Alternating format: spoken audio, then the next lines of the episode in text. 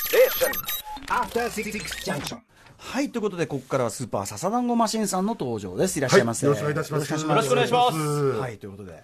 なんか今、ね、ネギっ子の奈緒さんの結婚の話をつい、そうなんです。新潟といえば、してましたけどはい先週のこの放送終わった後に、なおさんの結婚そうなんですよ、がちょうど11時にファンクラブの専用のサイトで、そのまあリリースというか、はいまあ直筆のあのメッセージが流れて、その後24時にはいホームページでその結婚の発表が流れたんですね。で翌日かなに僕はこの番組でお金でね、話したりしたんですけどね、サザンゴさん、やっぱお近いわけですもんね。そうなんです、そうなんです、あのもうとにかくまあびっくりしたというか、ちょうどその直前の金曜日にも新潟の番組でも一緒だったんですけど、確かに言われてみれば、ものすごくテンションも高かったんですけど、でもまあ、ずっとテンションは高かったよなとか思いつ つ、今までのそれが理由かどうかわからない。あのスタジオでお、まあ、オカルト評論家の山口敏太郎先生あとはいスはいタジオで、あの徒競走対決をしてたばっかりですからね、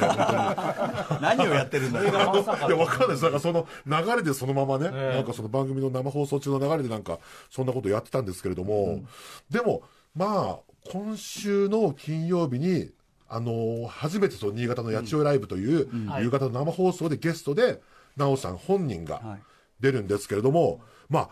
ツイッターはもちろん、こう、もう全面的に祝福、祝福ムードだったじゃないですか。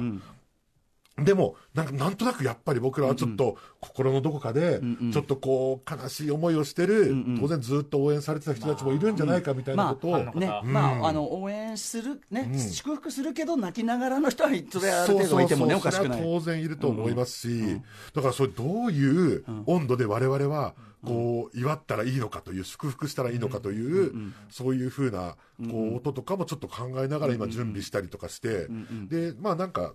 誕生日に入籍するっていう発表だったんで、まあ何も考えずに誕生日をひたすら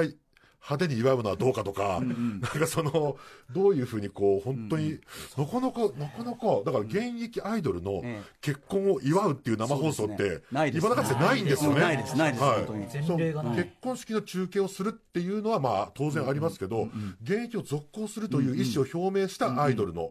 その、結婚をどういうふうにこうテーマとしてま扱あうでものかやっっていうのぱが、り僕はそのやっぱネギっ子前人未到のそのキャリア到達しつつあるから、そのまあファンの方々もそこはすごいアイドルをひょあの応援してるんだぞ俺たちははいはいという誇りを持って、はい僕はやっぱそのドカンとやっぱいいで歴す史よ的ねなうんあれでやればいいんじゃないかなと思いますけど、ね、お祝いしてもいいですよねはい、絶対ね全然いいと思います、はいだからでもそうでも確かにそれがもうね前人未到の領域すぎて、なおかつその新潟という場がちょっと今年あったちょっとこうまあ NGT のはいはい問題とかで、そうですねある程度あそこで僕らもちょっと今のアイドルという世界の、こうちょっとこうどん詰まりの状況みたいなものとかを目の当たりにしつつそれとこうこの前人未到ねぎっこみたいなのこれがもう同居してる感じもなんか実際自分がそこで生活してみて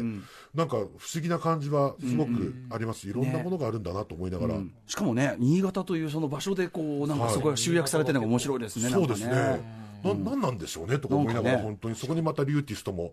いたりしそてうねリューティこストこまた最近のそのリューティストのこう CM やちょっとメディアへの露出量がまたぐんと増えてるんですあそうですか新潟ではだから本当にやっと評価が追いついてきたっていういやもうどの曲も素晴らいしいですからリューティストそうなんですよねうんはいで、まあそういうのがあって、まあ、結局今日はですね、本当はあの先ほど、まあ、7時台後半に皆さんがお話ししていた、これ熊崎アナのあロールモデルその話結局今わからないって言っ改てまめしたけてどね、まあ山崎さん、もうすぐね、あの、ええ7月19日、今年ですね、30歳の誕生日を迎えました。あで、あまりにここまで童顔で若いうん若いと言われてきたから、まあ、渋い大人になっていきたいんだと。ねで、どういう方を参考にするのかと考えたとき、ええ僕は藤井フミヤさんを参考にしている。していたいんだと。あで、で、それを僕がもう、もう、あ、もう完全に一周です。全く君は間違ったところをさ参考にしてるぞと。ええ文也さんは、あの、まず大人の、その、いや不良の色気系だろうがまあそうですねうと。ん君全然不良感ないだろうが童と。顔っていうところだけをこう、あと作っちゃっあたと彼はやっぱりその背丈は割と低めだけど、そこをまあバネにしたセクシーさというか、それがあるので、全然タイプ違うよという話で、はい君がロールすべき、ロールモデル、こう目標にすべき人はまた別にいるんじゃないか、まあ、ここまでの話だったんですよね。はいそうですと言ったらですね、なんとその熊崎アナのロールモデルとして5通もですね5通はありがたい。ましたゴツロールモデルを考えてくださそのった中人でが。パッと見てですね、こう、まあ、いろいろある中ですね、えなんと1枚目でですね、僕もう、ほぼこれ正解なんじゃないかと、正解来ました思うような一枚目の、ははいい、来ました。これどうしましょう、歌丸さんちょっと読んでいただきましょうか。はい私がはいお願いいたします。えーラジオネーム若勝さんからいただきました熊崎さんのロールモデルとして俳優の野村弘信さんはいかがでしょう 長身ベビーフェイス、アイドル的人気から40歳を過ぎ枯れた感じになってからは味のある俳優さんになっていると思います熊崎さんもいかに油を抜いて枯れた感じになるかが大事ではないでしょうかちなみに野村弘信さん53歳えー身長180 180センチという、であの野村さんといえばやはり僕はあの森田芳光監督、メインテーマという作品でデビューされてあーその時のですね、あの、初々しいを超えた、初々しいとか、たどたどしいすら超えた、ははいもう、異次元の、異次元の演技。異次元の演技、でうんうんうんこれはもうメインテーマという作品を色づけてるものなので、もうこれはもうこ言葉では説説明しづらいんですけども、あのーまあ、野村さんで写、真今見てますけど、あの今の結構こう渋みのある写真ありますけど、これ昔の写真とかってどんな感じなんですかあ昔の写真あんまご存昔知のない童顔時代、僕は、ああ、この辺のこれか、はいうんやっぱね、つるんとした、つるんとしてあるー確かに確かにで、眉毛は太いんですけど変化があえるやっなぱスーツ着てる役多かったですよねそうね、あの、はい、あのメインテーマはこれですね。はい今度ね、メインテーマ、うわーかっこいいうん、すっごいおしゃれ。のメインテーマの中の野村弘信さんの、おしゃれさに、俺当時、度肝を抜かれて、へーあの、この話何回もしてますけど、もう一回しますけど、はいえっと、緑のサマー、V ネックのサマーセーターを素肌に着てはいはい、下はグルカショーツって、当時あんまり、その、そういう、なんていうかな、サマーセーターには、いしかもショーツで、はいっはていいうこはいはのい組み合わせにははいはいは、いこのはい、こんな着方しちゃうで、これこれ、この着こなしあー今その写真見てますが、もうねまあ、おしあまりのおしゃれさにぶっ倒れましたよ、もクマスあるんじゃないですかこれあるんですけど、歌丸さん的にどうですか、そのこのモデルケース、野村さんという、う。僕野村は弘信さんという、ありだと思います。ありですかほらただ、野村さんのその現在の渋くなった状態という写真、もう一回出してください,、はやっぱりね、ちょっ僕との若干ひ要するに野村さんの今の渋くなったやつっていうのが、まあ僕のこれまあ20年後って考えてみればいいですね。ただ、ここでご覧ください、やっぱりひ、げをあ生やされてるんですね、微妙に。毛できるかな、ヒゲ。食毛ヒ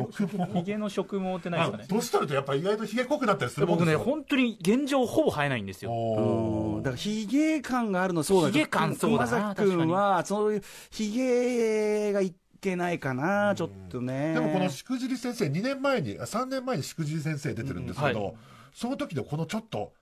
アナウンス室長感もちょっといいですよねあ、スーツビシッと着て、はいあ、でも雰囲気はな、確かにかっこいいよあな。でもやっぱいけるよいける気がするんで熊崎君うすよ野村さん僕いいと思う、うんはいタイプ的には。いちなみになんですけど、他の他の5通あったうち他のの4方はで通ってすね誰だったんですかえっとレアレオナルド・ディカプリオですねディカプリオ、あ童レオ顔様はあであのディカプリオはやっぱり、あのアビエーターとか、もろもろの眉をこうね、ここで眉間にこう線をぐーってる、険しい表情がやっぱりすごいから、僕もちょっと険しい表情を意識してやっていけばいいですいや、あのね、あのね、すごい、なんていうの、ムカつく渋刈り方みたいな、すんげえじゃあ、レオナルド・ディカプリオはひ、げがあるから、まあね、じゃあ、ちょちょっとこれは厳しいなっていう感じですかね。あとこれどうでしょう高本さんありがとうございますスピッツの草野正宗さんという意見もいただいております、まあさっぱりしたお顔というかね、はいはいうん草野さん、どういう草感野じさん今どうあーままああさっぱりしてるけどマッシ確ュルかームにカット的な確かに現在現在がよくねあんまり今と昔の写真見てもたださ、うん変化がわからそないかものやっぱ熊崎君はこのやっぱなんていうのカチッとした格好っていうかさ、はいトラディショナルな格ト好ラトラドっていう意味ではそのスーツファッションとかで結構あった野村さんっていうのがう現ん状そうやっあぱりなんです草よ野さんよりは野村さんの方すごくがイメージしやすいかな、今のところ野村弘信いさんやが相当いいんじゃね、勝ち上がってます俺そうですよやっぱりね俺俺さっきねオーランドブルームとか 言ってたんだいけやど嬉しかったですよオーランドブルームって言ってもらったオーランドブルームより野村さんかな野村さんですかやっぱ和製野村弘信としてやっていきましょうよ和製って和製日本人いやいでやしいやょ和製野村弘信としてやっていきましょうちなみにじゃああとあと2つは郷ひろみさんと一郎さんでございました郷ひろみさんと一郎さんはい一郎さんはまずやっぱひげがあるからダメやっぱりヒゲなんですよねヒゲ問題っていうのが僕の前に立ちはだかるんロですねーさんはそんなロールにしてどうにかなる人 なれないですよねってことはやっぱり5通あったうちで最初やっぱの断然野村弘信さんだと最思う初に見たのが野村弘信あのねさんです、悪役とかもできるようになって、ポチの告白っていう作品で、あの、ちょっとね、感じ悪い役とかもやってるんですけど、そういうのとかも見事だったし、ヒや本当にールターンもできるから本、気でのそうそうなん本です気よで野村弘信さんの研究しますよお願いします。ラジオビンビン物語っていうドラマやってますからはい野村弘信さん After Six Junction.